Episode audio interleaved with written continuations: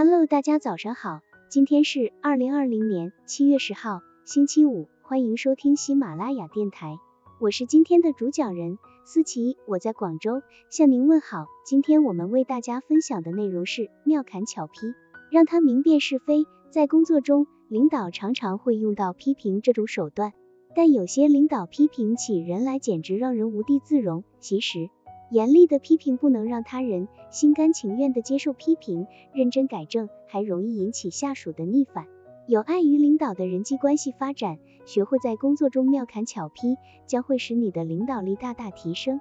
在一次数学考试之后，老师发现班上的女生普遍考得比男生好。就在班会上给大家讲了个故事。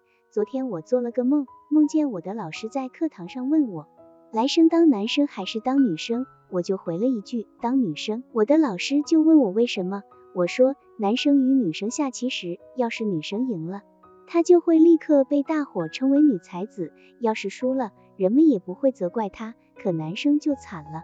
要是他下赢了，肯定没人说他是男才子；可要是下输了，人们又立刻会说他是个大草包，天，亏不亏？听到这个奇怪的梦，大家全都笑出了声。他仍旧从从容容的接着说，不过今天我不说梦，而是要表扬咱们班的女生。为什么？因为她们考得好，超过了男生。这说明不仅下棋，考试也一样，女才子特别多。因此，我既要为我们班女生们的胜利而骄傲，也要为我们班男生们的谦虚而骄傲。哄的一声。大家又一次快活的笑了，女生们笑是因为老师在夸他们，男生们笑则是因为老师的幽默是对自己的一个极巧妙的批评。虽然大家都在笑，但是笑声中暗含的道理，大家已经心知肚明。这位老师和蔼可亲的形象也被同学们牢记在心。在生活和工作中，作为领导不可能没有批评，但要学会幽默巧妙的批评。批评最好的方式就是进行幽默暗示。总之，一个人说话幽默，能使听者在含笑中评判是非，领悟哲理，增长智慧。风趣幽默是在说话中将人的智慧和语言技巧巧妙的结合起来，提示出事物的深刻含义，富有哲理，含不尽之意于言外。